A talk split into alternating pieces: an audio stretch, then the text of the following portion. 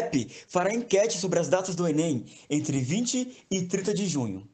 Inscritos poderão acessar a página do participante e optar por aplicação em dezembro de 2020, janeiro ou maio de 2021.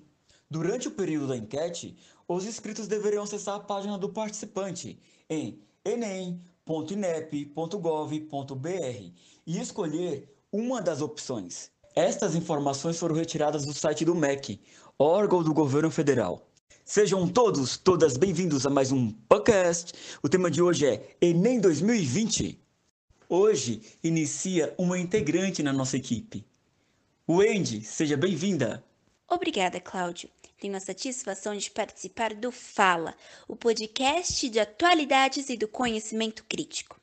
Eu sou Wendy Quirino, estudante da segunda série do ensino médio da Escola Estadual Jardim Silvia II.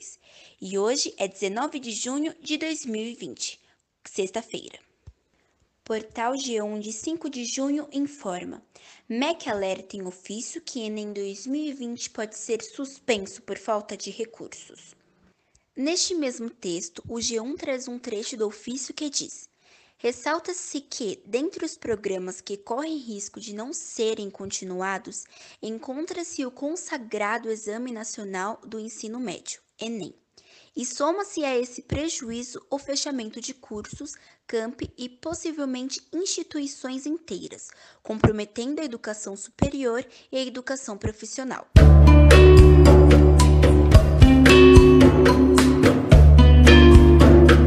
Meu nome é Carlos Alberto, tenho 17 anos, estudante da terceira série do ensino médio da Escola Estadual Jardim Silva II, participante do Enem 2020 e quero cursar Direito. Ninguém tira o trono do estudar, ninguém é o dono do que a vida dá. Fala sobre o tema Renato Cabral Rezende, professor no Departamento de Linguística, Português e Línguas Clássicas da UNB, Universidade de Brasília. Ele é doutor pela Universidade Estadual de Campinas, Unicamp. Entre os temas trabalhados pelo professor Renato estão os exames de avaliação de leitura e produção textual. Professor, bem-vindo ao Fala. Primeiramente, eu quero agradecer a sua participação. Nesse ano de muita dificuldade de estudos para os participantes do Enem e de incertezas em relação ao Exame Nacional do Ensino Médio 2020. Olá, Cláudio. Muito obrigado pelo convite para poder estar aqui com você no Fala. É um prazer estar aqui conversando com a sua audiência, né? Estudantes da rede pública né, de ensino médio é, de todo o Brasil, especificamente do estado de São Paulo. E vamos lá, vamos bater um papo e quero muito poder conversar com você. Renato, eu sei que vai parecer meio repetidas essas palavras, mas nesta situação de dificuldade de estudos incertezas para os estudantes, neste momento de pandemia do Covid-19 e de crise econômica e política, tudo acontecendo ao mesmo tempo. Que impactos tem este contexto sobre o Enem 2020? Eu quero começar a nossa conversa a partir desse ponto, porque penso que essa situação é muito complexa. Pergunta muito importante e, como você bem pontua, muito, de, muito complexa e que demanda da, da gente uma reflexão muito serena. Que impactos é, tudo isso, crise econômica, crise sanitária, eu até acrescentaria a sua pergunta, crise política, que impactos essas três grandes crises acontecendo ao mesmo tempo podem ter sobre o Enem 2020? Acho, Cláudio, que para a gente ter uma resposta adequada a essa pergunta, a gente precisa pensar em duas, em duas dimensões. A dimensão do impacto do Enem enquanto evento de letramento, né, um evento institucional de letramento, mas principalmente pensar nos impactos né, do Enem 2020 do ponto de vista dos e das estudantes, de suas ansiedades, de suas angústias, né, de seus anseios. Então, bom, é, vamos começar com a primeira pergunta aí, né? Com a primeira dimensão, melhor dizendo, né? É, o governo federal, e isso é fácil de se consultar até no próprio site do, do governo federal, do Palácio do Planalto, é, primeiro houve uma discussão do Ministério da Educação de é, não haver o adiamento do Enem. Né? O Enem estava marcado, a princípio, é, para novembro desse ano, como todo ano, salvo engano, os dias 1 e 8 de novembro, né? O Enem na sua versão impressa, e o digital seria para os dias 22 e 29 também de novembro desse ano. Seria com muita mobilização social, felizmente. É, o então, agora não mais ministro da Educação, Abraham Weintraub, ele recuou dessa, dessa, dessa postura e, e abriu, o MEC abriu uma consulta à população para que a população voluntariamente, a população, né, sobretudo os interessados e interessadas em fazer o Enem 2020, os inscritos e inscritas, né, voluntariamente dissessem quais seriam as melhores datas para eles fazerem a prova, né? E aí a gente tem a seguinte discussão: se em dezembro desse ano, se em janeiro ou então em maio de, dois, de janeiro de 2021 ou então em maio de 2021, né? É, então, por exemplo, o Enem impresso seria entre 6 e, 13, 6 e 13 de dezembro desse ano, e o digital dias 10 e dia 17 de janeiro de 2021, e assim sucessivamente. Nessas informações aí já são de conhecimento público. Bom, que impactos então essas três grandes crises podem ter sobre o Enem? Então, o primeiro movimento, do ponto de vista do Enem como é, evento institucional. Acho que a primeira, a, a primeira resposta está dada, que é a seguinte: como não é possível a aglomeração de muitas pessoas no mesmo espaço, porque a, taxa de contágio da, né, do, vírus, do, do novo coronavírus se elevaria consideravelmente, o primeiro impacto é esse, esse fatiamento. E isso pode gerar um impacto positivo em quem está se preparando. A pessoa consegue ter uma escolha em saber quando é que ela estaria mais ou menos melhor preparada para fazer a prova né? Se já em dezembro desse ano ou se já em, ou em janeiro ou eventualmente maio do ano que vem, 2021. Então o primeiro impacto é esse, esse fatiamento, vamos dizer assim, que em tese pode ser até positivo para o candidato e para a candidata que está se preparando, né? Um possível segundo impacto que a, que, as, que a crise está, né, as três crises conjugadas aí podem gerar sobre o Enem, poderia ser o seguinte: é, olha, é, eventualmente o Enem ele ter problemas de aplicação pela falta de recursos né, financeiros em razão do, do Estado precisar aplicar mais recursos para a, o combate à Covid. Né? Por que isso? Por que essa eventual possibilidade? É porque é, com a emenda constitucional 95, a chamada emenda da, do teto dos gastos, né, ou olhada de maneira mais crítica, a emenda do estrangulamento dos gastos públicos, dos gastos com direitos sociais pelo Estado brasileiro, você tem o seguinte: o Estado, no ano, num determinado ano, no ano posterior a um determinado ano, ele só pode é, investir em gastos sociais o que ele investiu no ano anterior, corrigido pela inflação. De modo que ele não pode aumentar os gastos sociais, mesmo que uma determinada demanda social aumente. Né?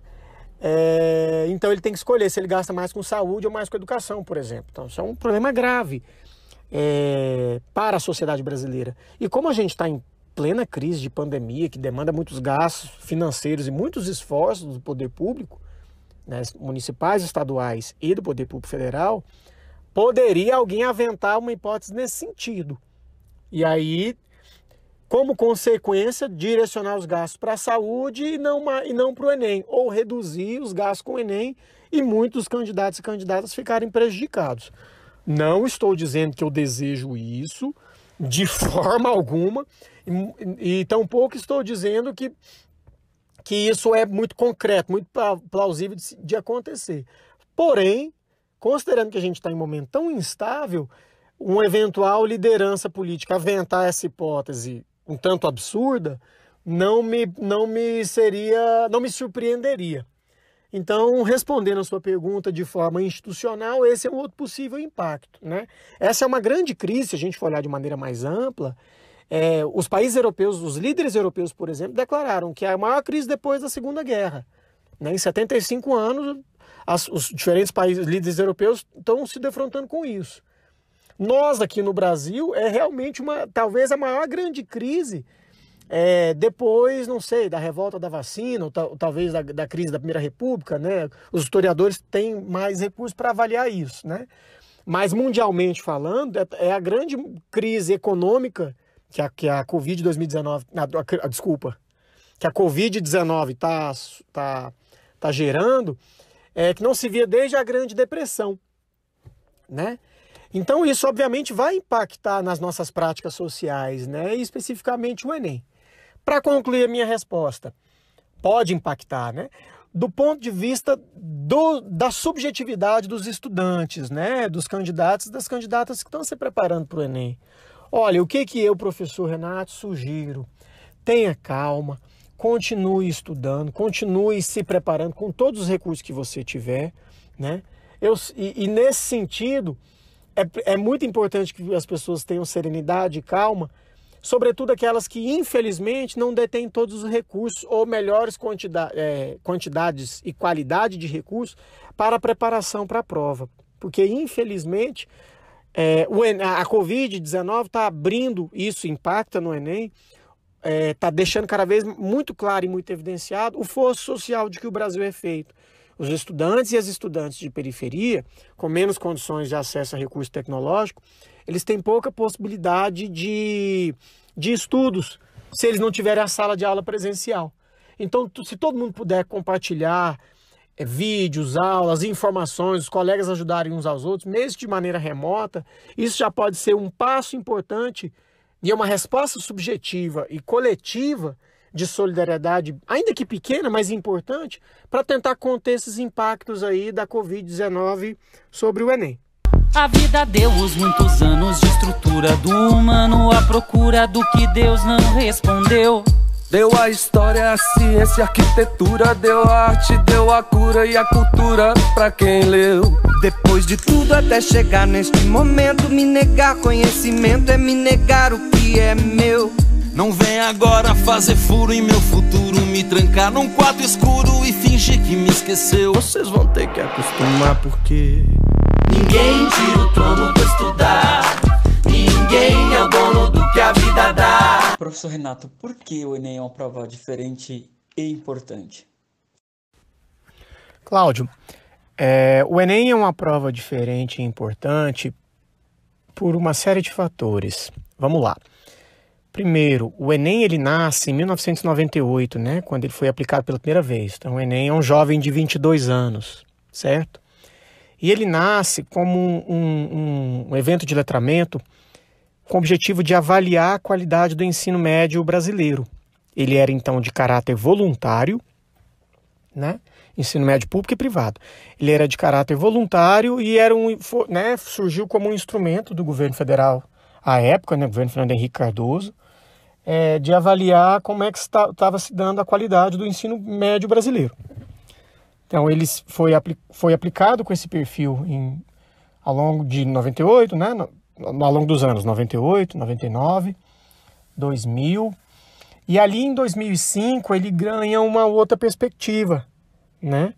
Ele, ele se torna um instrumento é, para ingresso em universidades, né? Sobretudo privadas, quando ele é associado ao ProUni, o Programa Universidade para Todos, que é um programa de financiamento estudantil.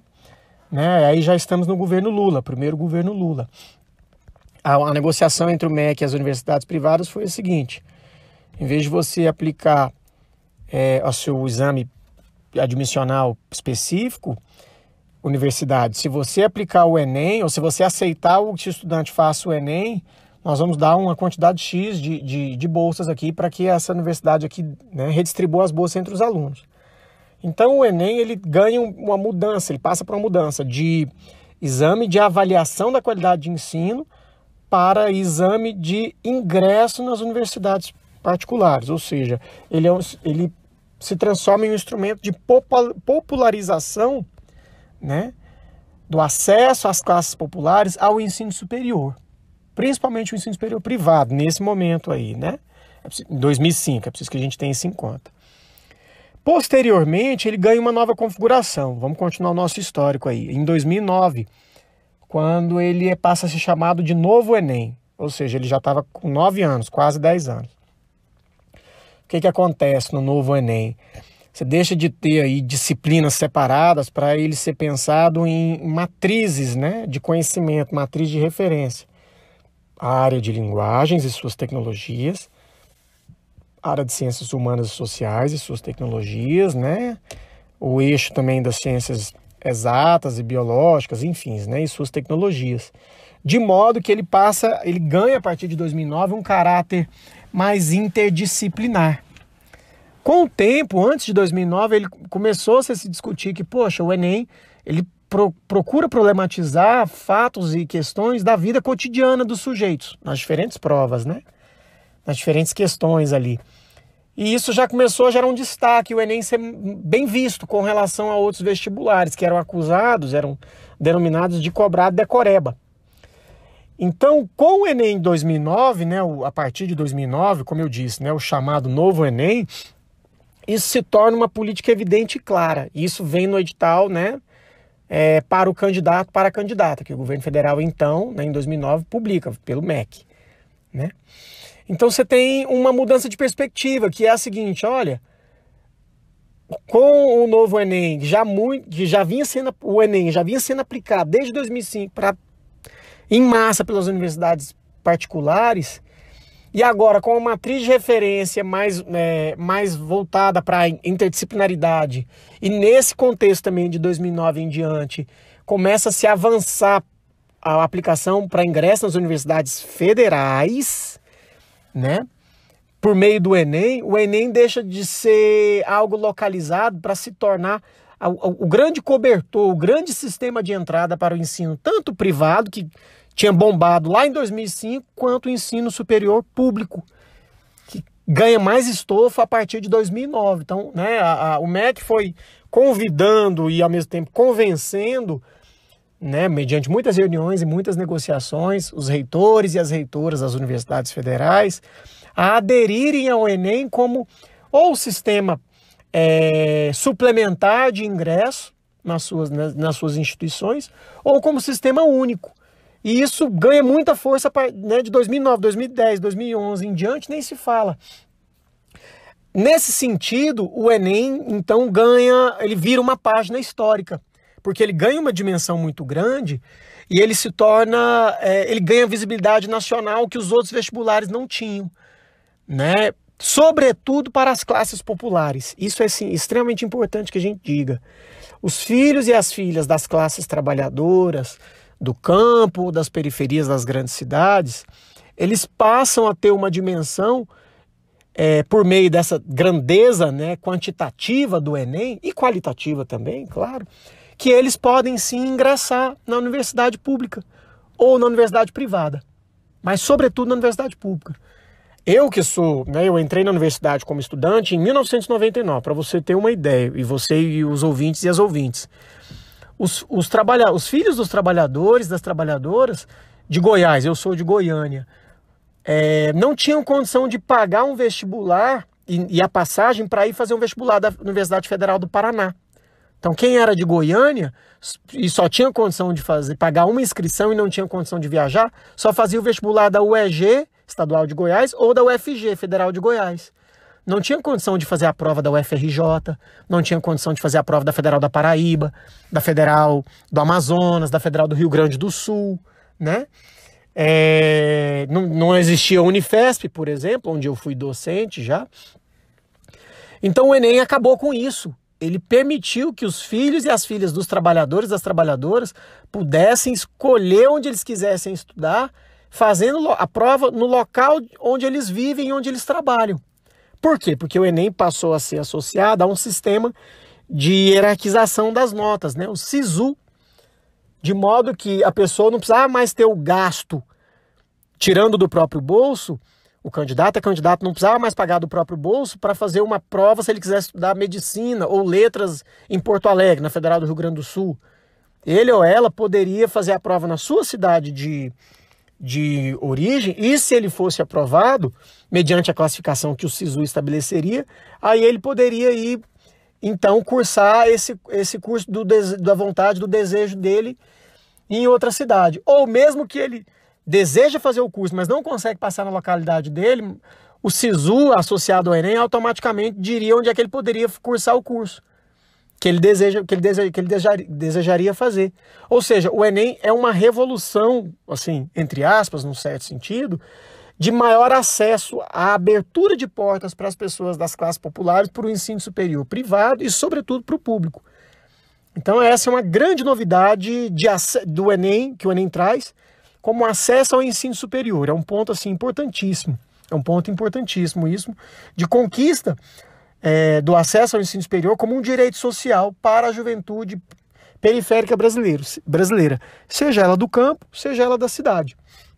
Sou Giovana Nascimento, tenho 17 anos, sou estudante da terceira série do ensino médio da Escola Estadual Jardim Silvia II, participante do Enem 2020 e quero cursar pedagogia.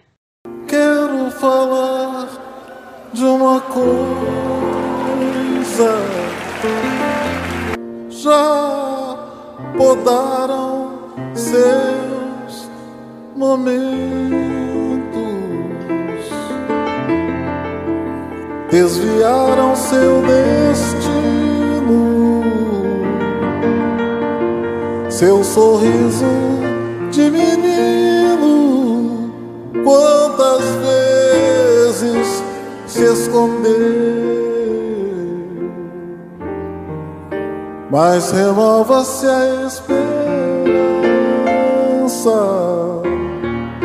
Nova aurora a cada dia.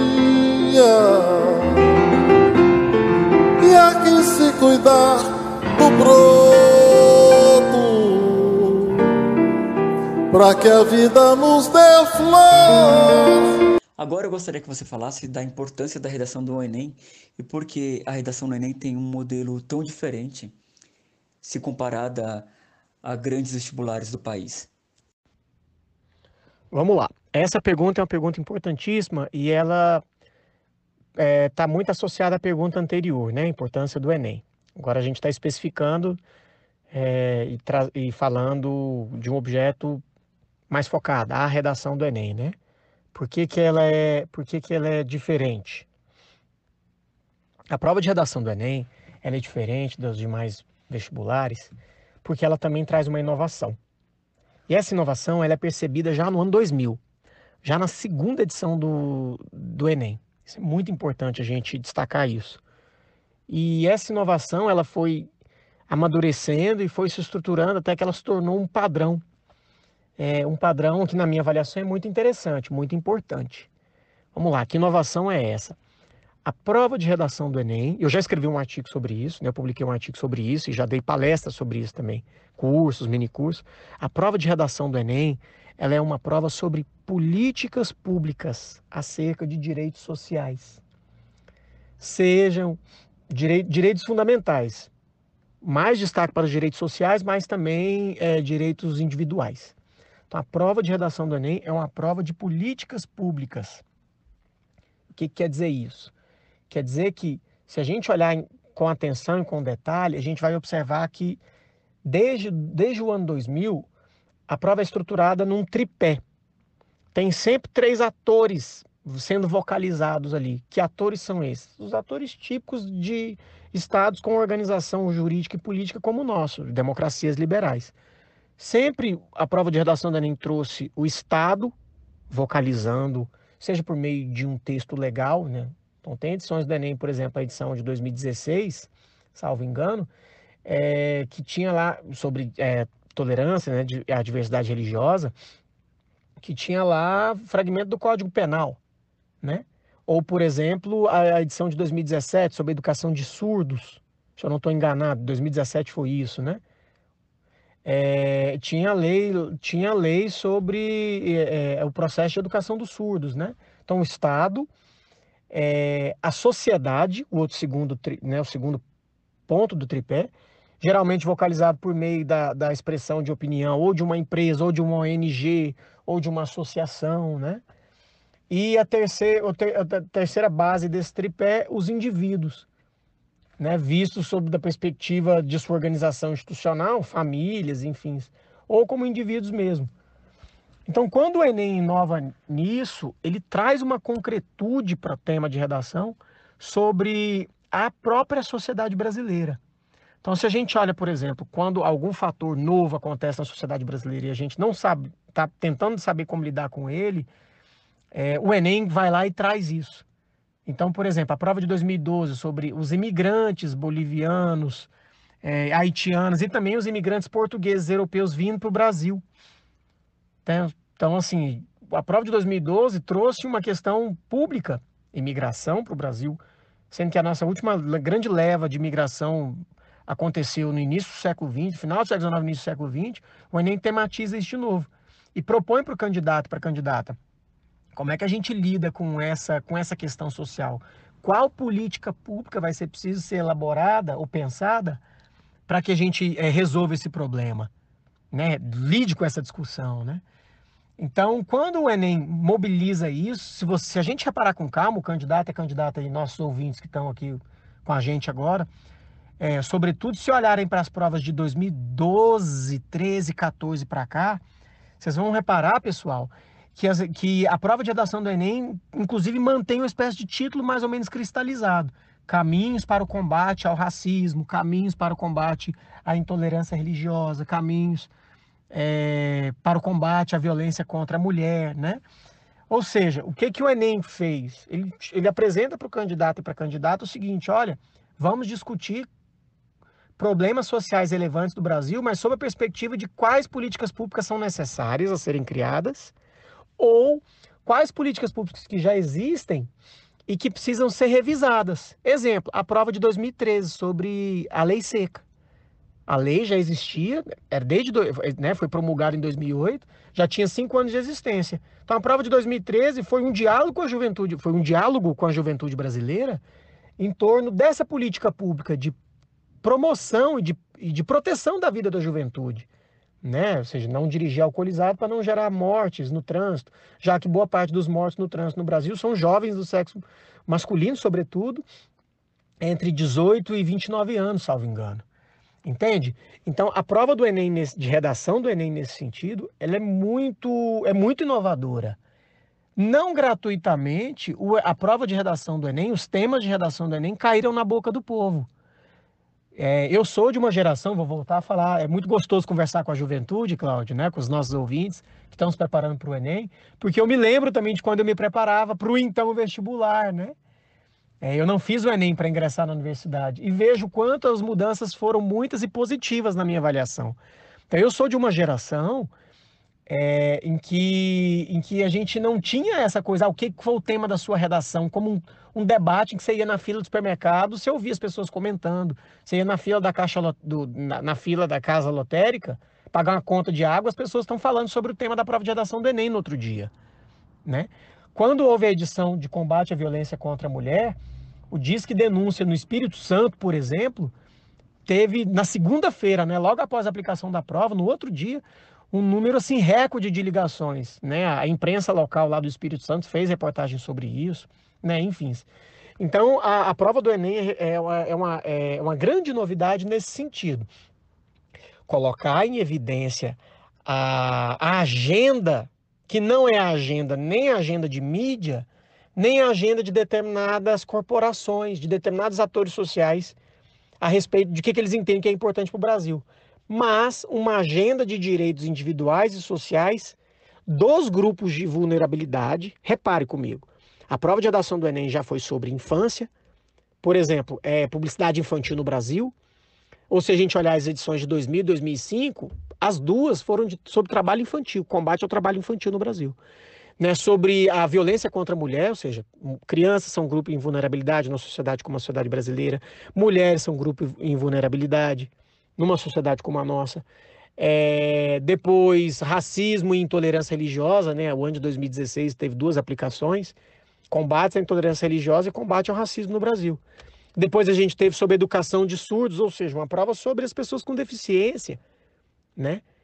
Então reparem, a, a prova de redação do Enem ela trouxe os grupos em vulnerabilidade é, para a evidência para dizer precisamos proteger essas pessoas, precisamos valorizar criar ou defender as políticas públicas de proteção dessas pessoas, ou então, quando for o caso, quando há um problema social com o qual a gente ainda não consegue lidar, é, por exemplo, as fake news, que foi a última edição do Enem, é, que políticas públicas nós podemos formular. E nesse sentido, a inovação dela avança ainda mais porque a prova de redação do Enem então diz o seguinte: olha, você, candidato e candidata, está escrevendo sobre um tema que é uma agenda que é uma demanda da sociedade. Então a mídia não está pautando. E foi uma coisa legal. A mídia não pautava o Enem, pelo contrário. O Enem passou a pautar a mídia. Né?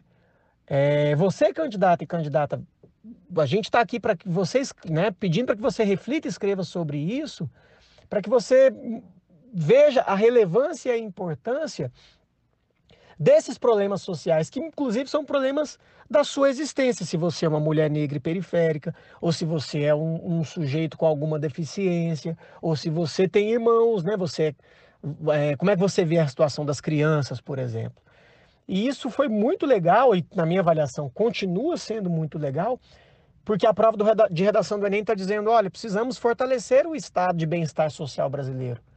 Né? Eu como costumava, costumava dizer em sala de aula o seguinte, Cláudio, é, a prova de redação do Enem, especificamente, guardadas as devidas proporções, na minha avaliação, o professor Renato falava isso na Unifesp, quando fui professor lá, e fala aqui na UNB.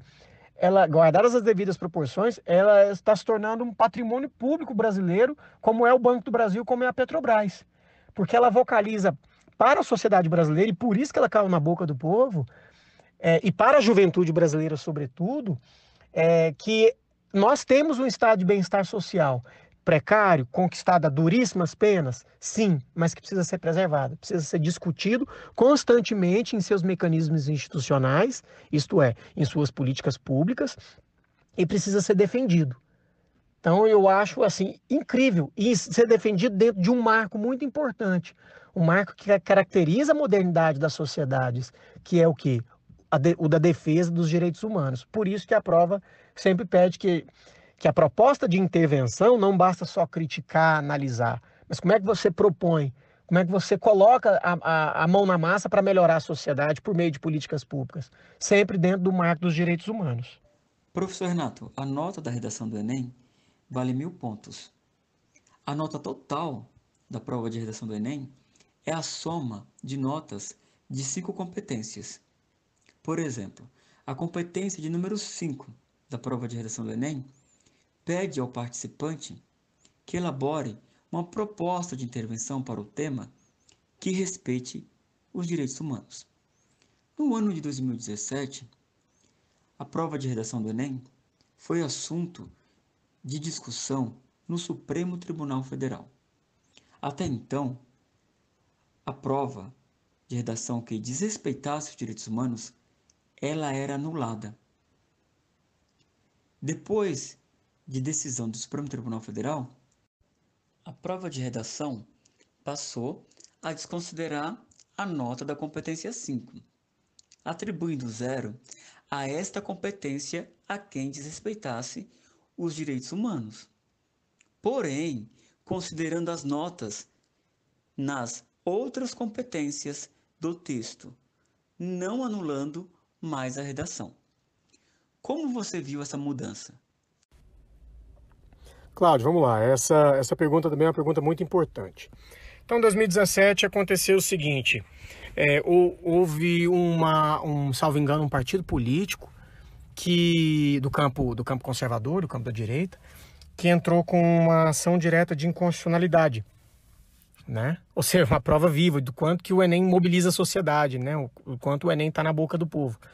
Uma ação direta de inconstitucionalidade, que é o quê? Que é um remédio constitucional, que é a Constituição Brasileira de 88, Constituição Federal, garante para a sociedade que se ela, se determinado grupo social ou determinado ator social entender que existe alguma regra, algum, alguma norma, seja de caráter legal ou infralegal, que desrespeita a Constituição, você, você, você apresenta né, o manda, a, a ação direta de inconstitucionalidade e aí essa norma perde valor. Então foi isso que foi feito com o Enem. A norma era o seguinte: havendo desrespeito aos direitos humanos, a redação será zerada. Né? Então o candidato e a candidata teria a sua nota zerada se ele desrespeitasse os direitos humanos. Qual era o argumento desse, dessa, dessa ação direta de inconstitucionalidade?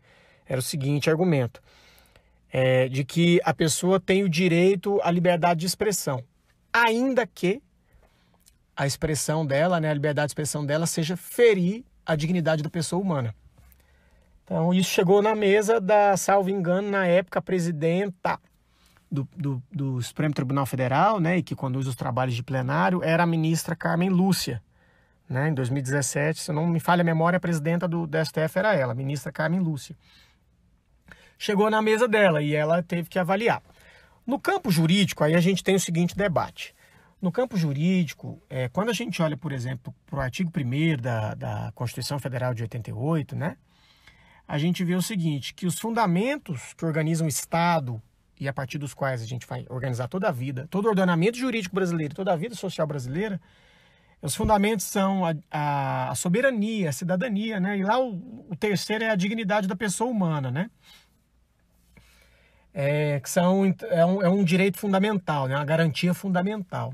Ao mesmo tempo que se a gente olha para o artigo 5 da Constituição Federal, é, que é o artigo que trata basicamente dos direitos e deveres individuais, os coletivos vão estar nos artigos 6 e 7, né? o artigo 5 é um artigo grandão. É, você tem lá no inciso 4 do artigo 5 a seguinte, a seguinte afirmação: é livre a manifestação do pensamento, né? sendo vedado o anonimato. Né? Então a gente tem o direito à liberdade de expressão. Então, como o direito à dignidade, a dignidade da pessoa humana enquanto direito fundamental de um lado, e o direito à liberdade de expressão como também direito fundamental de outro, sendo ambos aí dois direitos fundamentais, portanto, nenhum pode se impor sobre o outro. Nenhum direito fundamental é mais importante do que o outro. Essa é a discussão que é feita no campo do direito constitucional, né?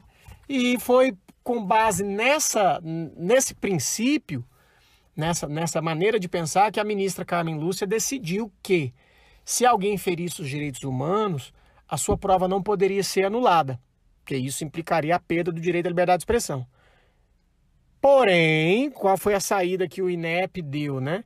A pessoa perderia pontos, perderia pontos na competência 5, que é a competência a, né, que, que avalia a, a qualidade e a complexidade da proposta de intervenção e a complexidade e qualidade passa necessariamente por manter né, a integridade dos direitos humanos. Quando a proposta que o candidato, que a candidata faz ali, escreve ali na prova, né? Bom, o que que eu acho, eu, professor Renato, enquanto professor de linguística e, e enquanto também alguém que tem diálogo com, com o mundo jurídico?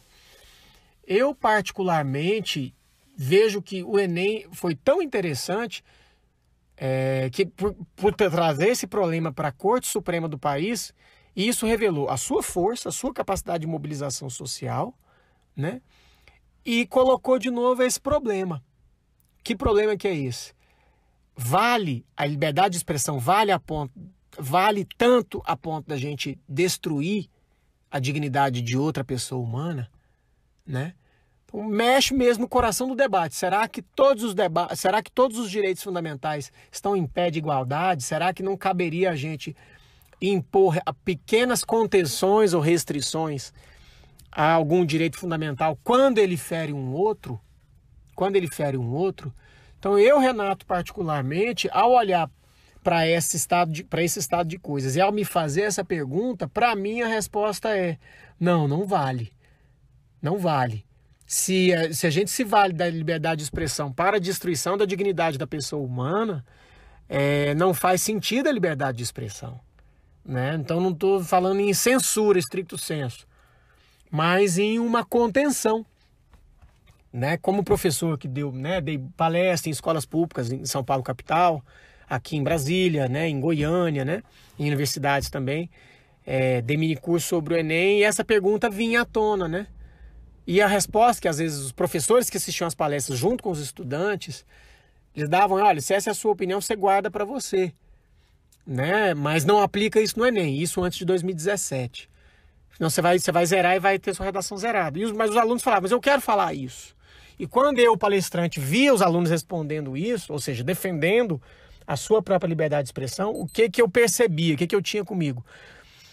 Que nós precisamos criar uma sociedade por meio de educação democrática, valorizando instrumentos de comunicação não violenta, instigando e defendendo o ensino dos direitos humanos no ensino fundamental e médio, público e privado, principalmente no público, gerando o debate da importância dos direitos humanos nos coletivos sociais, nos movimentos sociais, na, nas associações de bairros, né, nas igrejas, né, entre os amigos e amigas, enfim, em qualquer macro e micro espaço possível, valorizar o debate sobre a importância do dos direitos humanos como uma conquista muito potente, muito necessária da humanidade, que a, a sociedade da qual né, o, é, a sociedade brasileira pode se beneficiar, certo? De modo que isso no Enem, eu manteria sim a anulação da prova se se ferir direitos humanos. Como o Enem sendo um instrumento na tentativa de gerar essa uma geração ou fomentar nas próximas gerações é uma resposta internalista, as pessoas entenderem que é, vale mesmo eu abusar da minha liberdade de expressão para destruir uma outra pessoa, um outro grupo humano? É esse tipo de sociedade que eu quero, né? Enfim, eu me posiciono nesse debate a partir desse lugar, de maior do, predominância dos direitos humanos, e nesse sentido eu não considero que tenha sido uma boa, um bom caminho, uma boa solução é, fazer com que desrespeitar os direitos humanos não implique mais a anulação da prova do candidato. Ninguém tira o trono do estudar, ninguém é o dono do que a vida dá. E nem me colocando numa jaula, porque sala de aula essa jaula vai virar. E nem me colocando numa jaula, porque sala de aula essa jaula vai virar. E tem que honrar e se orgulhar do trono mesmo E perder o sono mesmo pra lutar pelo que é seu. Que neste trono todo ser humano é rei Seja preto, branco, gay, rico, pobre, santo, ateu. Pra ter escolha tem que ter escola Ninguém quer esmola, isso ninguém pode negar nem a lei, nem Estado, nem turista, nem palácio, nem artista, nem polícia militar. Vocês vão ter que me encolher, se entregar porque. Por fim, professor Renato, gostaria que deixasse uma mensagem para os estudantes que vão participar do Enem. Ah, Cláudio, eu desejo que todo mundo, apesar desse momento tão difícil, se mantenha sereno e serena, que consiga, que se empenhe para se concentrar ao máximo, mas sobretudo que se apoie em redes de solidariedade. Né? Universidades públicas diversas têm feito à distância trabalhos como técnicas de relaxamento, é, é, terapia, escuta, escuta acolhedora ou mesmo terapia comunitária. Aqui na UNB, onde eu trabalho, a gente criou um comitê de combate a, a, a, efeitos nocivos né, da pandemia sobre a saúde mental das pessoas e tem havido várias atividades. Uma delas é a técnica, é, é, são as técnicas de relaxamento. Basta você procurar no site da UNB, www.unb.br terapia comunitária integrativa também, está tudo disponível no site da UNB, as pessoas podem se inscrever e participar por, por Zoom ou pelo WhatsApp, né, o bate-papo literário como uma forma de trocar, de falar sobre literatura, para a gente não viver o isolamento, né? Então, buscar na preparação é, pessoas que eventualmente estejam fazendo é, avaliação gratuita de redações ou estejam dando aulas e cursos à distância, né? A internet tem muitos recursos para isso aí e se manter sempre sereno e serena. O Enem é muito importante, mas ele é só uma prova. O mais importante é a sua integridade física e mental e a sua saúde, sempre, sempre, sempre. Professor, fica também o convite para retornar ao Fala, para conversar com os estudantes do ensino médio sobre a redação do Enem, especificamente de como fazer a redação no Enem. Tá joia, Cláudio. Eu quero agradecer o convite para participar aqui do Fala. Aceito já o próximo, esse convite que você está me fazendo para uma, uma, próxima oportunidade. É, basta a gente marcar, estou à disposição para conversar com os estudantes e as estudantes sobre a prova do, de redação do Enem especificamente. Quero muito agradecer a oportunidade, um prazer ter falado aqui com você e com toda a sua audiência. Um grande abraço e conte comigo. Até mais, muito obrigado. Este foi o Fala, o podcast do conhecimento crítico e da educação pública e gratuita. Este projeto não tem monetização, então divulgue, compartilhe e siga ou fala nas mídias digitais e redes sociais. Até mais. E este episódio do Fala teve trechos das músicas Pera aí Repara, de Arnaldo Antunes, na abertura do programa, Coração de Estudante, de Milton Nascimento, e a música Trono de Estudar, de Danny Black e outros artistas. Espero que tenham gostado e até o próximo podcast. Coração de estudante,